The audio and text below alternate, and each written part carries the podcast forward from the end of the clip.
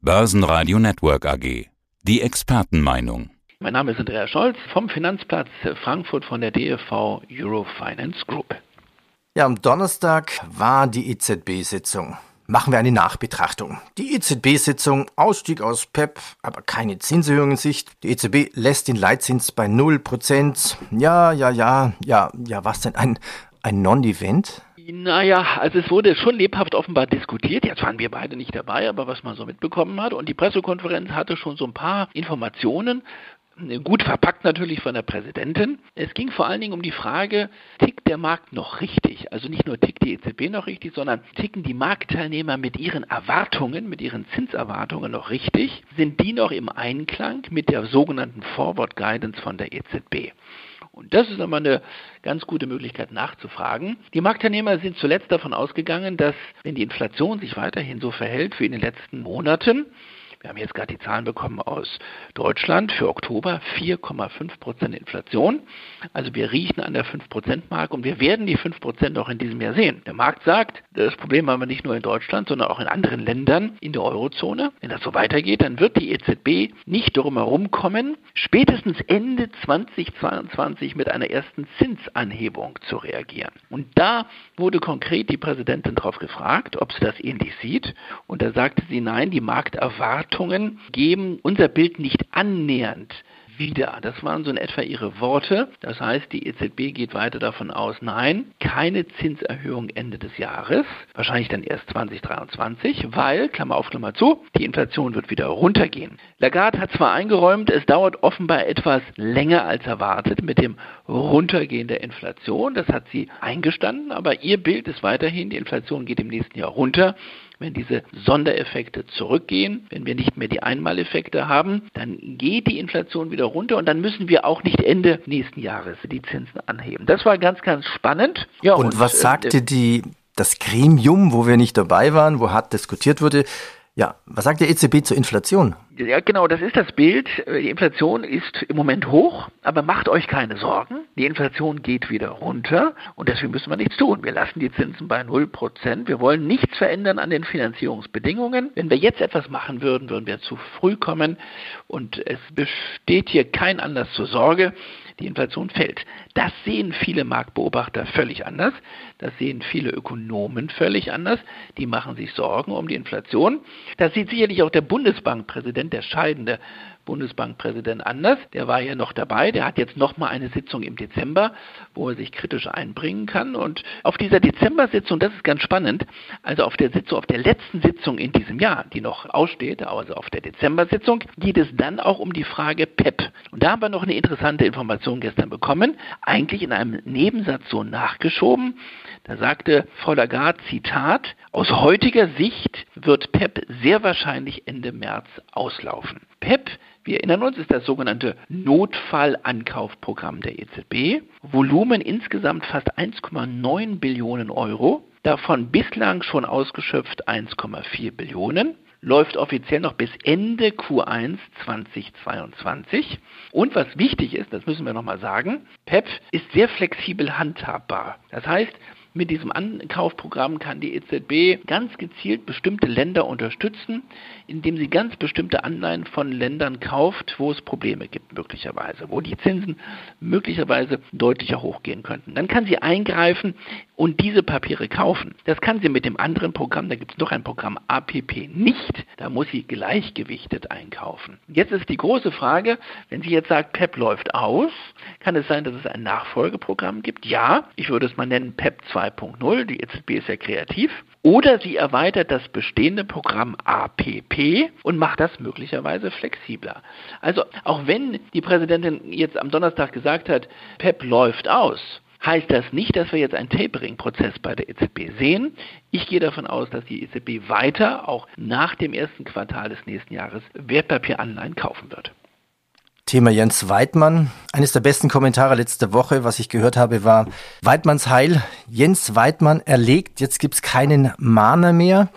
Gibt's denn schon einen möglichen Nachfolger oder Nachfolgerin? Nein, es wird weiterhin diskutiert. Es gibt Favoriten. Es gibt einmal den möglichen Nachfolger äh, Cookies, Jörg Cookies, Staatssekretär, der Mann von Scholz im Bundesfinanzministerium, Ex-Goldman Sachs-Chef in Deutschland Ex-Juso-Mitglied, also ein Sozi sozusagen mit Finanzplatzerfahrung, könnte Nachfolger werden. Im Gespräch ist weiterhin Frau Schnabel, Isabel Schnabel, noch recht frisch im Direktorium der EZB, hat sich so ein bisschen in Position gebracht als Außenministerin, als Sprecherin für die Präsidentin, voll auf Linie mit der Position der EZB, klar als Mitglied im Direktorium, da gibt es keine Kritik am eigenen Kurs, aber es gibt auch von außen noch den Kandidaten Marcel Fratscher, auch er SPD nah, hat auch schon mal für die EZB gearbeitet, als junger Ökonom, kennt das Haus also quasi von innen und wäre auch nicht die harte Weidmann-Linie.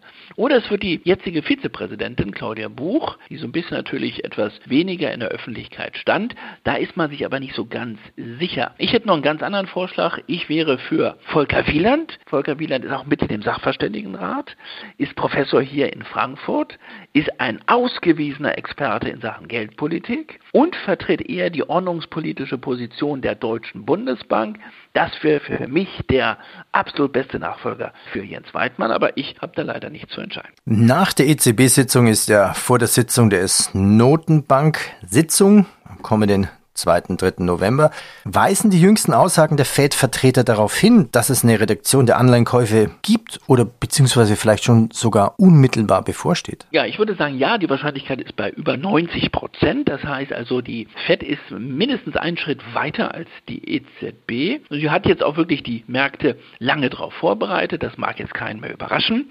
Kommender Mittwoch Sitzung der Fed. Wir erwarten noch an diesem Mittwoch dann den offiziellen Tapering-Startschuss. Also nicht nur DNB-Schluss, sondern ich gehe auch davon aus, dass die Fed schon im November dann mit der Reduktion der Anleihenkäufe beginnt. Jetzt ist noch die Frage um 15 Milliarden pro Monat oder um 20 Milliarden pro Monat. Ich kann mir vorstellen, sie geht erstmal vorsichtig vor und sagt, wir reduzieren um 15 Milliarden. Wir starten sofort mit dem Monat November. Und wenn wir dann 15 Milliarden jeden Monat weniger machen, Ausgangslage sind die 120 Milliarden, wäre die FED bis Juni fertig. 8 mal 15 gleich 120 Milliarden. Und das ist, glaube ich, das Ziel. Die FED will bis Mitte kommenden Jahres die Reduktion auf Null gebracht haben, also keine Anleihen mehr kaufen dann wäre das Tapering beendet und dann könnte es um das Thema Zinserhöhung gehen, je nachdem, wie die Konjunktur läuft in den Vereinigten Staaten und die Inflation. Es gibt jetzt ein paar, die machen sich Sorgen, dass die Konjunktur doch nicht mehr so gut läuft. Im dritten Quartal lag das Wachstum nur bei hochgerechnet 2%. Das ist nicht mehr doll. Wir merken, es gibt Probleme bei den globalen Lieferketten. Das bremst das Wachstum aus. Gleichzeitig steigt die Inflation. Jetzt gibt es so ein bisschen das Schreckgespenst der Stagflation, aber das würde ich noch nicht an die Wand malen. Die FED hat jetzt genügend Zeit abzuwarten und könnte dann im Verlauf des zweiten Halbjahres 2022 mit einer ersten Zinserhöhung reagieren. Oh ja, ja, wir haben ja noch ein schönes Thema. Die Deutsche Bank hatte ja Zahlen. In den USA gab es ja bei den Bankenbilanzen so einen richtigen Geldregen. Wir in Deutschland sind ja schon froh, wenn unsere deutsche Bankenlandschaft überhaupt einen Gewinn macht. Die Börsen reagierten jetzt enttäuscht auf die Zahlen der Deutschen Bank das liegt vielleicht auch daran, dass es bei den Kostensenkungen so ein bisschen Schlendrian gab. Was hat die Deutsche Bank verdient? Wie kamen die Bankenzahlen an? Ja, also guter Vergleich, das müssen wir natürlich hier machen, im Vergleich mit den Top-Playern. Ich würde mal sagen, mit der Champions League in den Vereinigten Staaten. Und wir haben ja hier drüber auch diskutiert. Vor drei Wochen haben wir das gemacht. Also die Zahlen solide. Immerhin der fünfte Quartalsgewinn in Folge. Das ist eine ordentliche Gewinnstrecke. Unter dem Strich bleiben übrig 194 Millionen Euro. Das ist ein Nettogewinn, der 7% höher liegt als im Vergleichszeitraum des Vorjahres. Risikovorsorge deutlich geringer, deswegen hat man den Gewinn ein bisschen nach oben gebracht. Aber Nachsteuern bedeutet das nur eine Rendite von 1,4 Prozent. Sie haben, Peter, die Umbaukosten angesprochen. Also das Thema Kosten ist weiterhin ein Thema. Es sind etwas höhere Kosten angefallen. Man muss auch sagen, 90 Prozent der Kosten sind jetzt durch. So jedenfalls die Aussage von Christian Sewing. 90 Prozent unserer Umbaukosten. Und das ist ein Wort, sodass viele am Markt jetzt sagen können, jetzt kann der Blick nach vorne gehen Richtung 2022. Das Ziel von Sewing ist ja 8%. 8% Rendite auf das Nachsteuerergebnis, da muss er noch ein bisschen was raufpacken. Und jetzt nochmal zum Vergleich zu den USA oder auch zu den Zahlen von der UBS, von der Bahnhofstraße in Zürich. Also, die Amerikaner waren deutlich besser im Investmentbanking, haben deutlich mehr verdient, weil sie, das muss man erklären, mehr Geschäft machen mit der Beratung in Sachen Fusionen und Übernahmen. Da ist die Deutsche Bank nicht stark. Und da gab es diesen großen Geldregen. Die Deutsche Bank macht zwar auch Investmentbanking, aber mehr im Anleihegeschäft. Und da kann man gut verdienen, aber eben nur solide gut und nicht so extrem stark verdienen, wie es äh, Goldman Sachs, Morgan Stanley oder JP Morgan gezeigt haben. Und deswegen waren die Börsianer, ich würde nicht sagen enttäuscht, viele haben Gewinne mitgenommen, die große Fantasie fehlte vielleicht und deswegen hat die Aktie nicht wirklich stark performt. So eine kleine Randbemerkung noch von mir, fand ich positiv, also Richtung Nachhaltigkeit genau die richtige Meldung. Die Deutsche Bank zahlt bis zu 1000 Euro Aufwandspauschale für das Homeoffice. Also Beschäftigte können künftig 40 Prozent der Arbeitszeit außerhalb des Büros arbeiten. Wer zwei Tage mobil arbeitet, also da kann man ja noch unterscheiden zwischen Homeoffice und Mobile Working, erhält einfach eine Pauschale. Das ist doch mal eine Idee, auch was für die Umwelt, oder? Ja, das ist sicherlich auch ein Umweltthema. Es zeigt, das Arbeiten hat sich hier in Frankfurt am Finanzplatz komplett verändert. Es sind immer noch sehr, sehr viele Bankerinnen und Banker im sogenannten Homeoffice. Formal juristisch sollte man ja sagen, im mobilen Arbeiten, völlig richtig. Und darauf reagieren die Banken. Man fragt sich nur, wohin mit den ganzen Großraumbüros. Das ist ein Thema, weil vieles ist im Moment leer, wird gar nicht mehr so genutzt. Ist auch ein Kostenthema. Aber wo wir beim Thema Nachhaltigkeit sind, da hat die Deutsche Bank trotzdem ein Problem mit der Tochter DWS. Ist jetzt ein ganz anderes Thema. Man muss aufpassen, dass man immer glaubwürdig bleibt. Und da hat die Deutsche Bank immer noch zumindest ein Kommunikationsproblem. Das führt jetzt zu weit. Aber in the long run muss man sagen, das Thema mobiles Arbeiten, das Thema Arbeitswelten hat Folgen natürlich, weil man weniger hin und her fährt und reist. Das ist zumindest ein gewisser, guter und positiver Beitrag zum Thema Nachhaltigkeit und Sustainability. Und jetzt kommt der November, also nicht mehr weit bis zur Eurofinance Week. Ihrer großen Veranstaltung im Jahr. Was sind die Schwerpunkte? Wen laden Sie ein und welche Themen gibt's? Also ich freue mich natürlich auf Christian Sebing, weil wir haben jetzt gerade über die Deutsche Bank gesprochen. Christian Sebing wird die Opening Keynote halten und er ist ja zugleich auch Präsident des Bundesverbandes Deutscher Banken, also der oberste Privatbanker des Landes und er hat immer politische Botschaften mit dabei. Da wird es nicht nur um die Deutsche Bank gehen, um sein eigenes Haus. Wir wollen natürlich wissen, wie ist die Marschrichtung für die Deutsche Bank Richtung 2022? Was kommt in Sachen Transformation? Als nächster großer Schritt könnte das Thema jetzt auch mal wieder auf die Tagesordnung kommen, Größe, also vielleicht mal wieder ein Zukauf oder sagt Sebing, nein, da sind wir noch nicht. Und Sebing wird natürlich auch auf die politischen Rahmenbedingungen eingehen. Jetzt nach der Bundestagswahl wollen wir diskutieren, springt sozusagen die Ampel auch auf Grün in Sachen Finanzmarkt und Bankenmarkt. Es fehlt uns weiterhin in Europa ein einheitlicher Bankenmarkt. Und da weiß ich, äh, da ist Christian Sebing durchaus kritisch mit dabei. Und ich freue mich am Montag, also am Eröffnungstag am 15. November, auch auf den ersten öffentlichen Auftritt des neuen BaFin-Chefs, also auf den Auftritt von Mark Branson, äh, nicht Richard Branson, sondern Mark Branson, also bitte nicht verwechseln, der neue Chef der BaFin mit seiner ersten öffentlichen Regierungserklärung. So hat mir das die BaFin versprochen. Also er wird im Cup Europa am Nachmittag um 14 Uhr sprechen. Und meine großen Themen für die Woche sind natürlich, ja, auch das Thema Nachhaltigkeit, Green Finance, das Thema Geldpolitik, wie finden wir wirklich den Einstieg in den Ausstieg aus dieser ultra expansiven Geldpolitik, die immer mehr Nebenwirkungen hat und wie geht es weiter mit den Banken in Deutschland und vor allen Dingen auch in Europa. Das sind die großen Themen der 24. Eurofinance Week. Nochmal bitte die Key Facts, wann geht's los? Wo? Es geht los im Cup Europa, also das finde ich ganz passend zum Programm.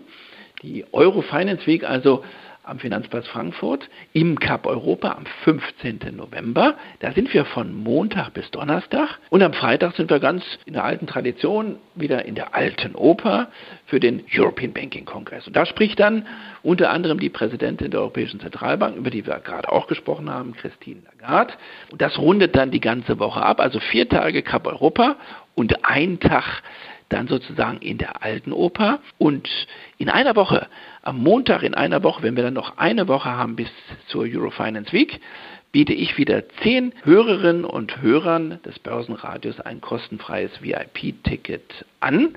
Also das kündigen wir jetzt schon mal an für die nächste Woche und dann werden wir im Detail über diese Ticketaktion gerne plaudern. Vielen Dank. Danke und viel Erfolg für die Veranstaltung und Besten im Vorfeld Dank. für die Planung. Tschüss. Danke.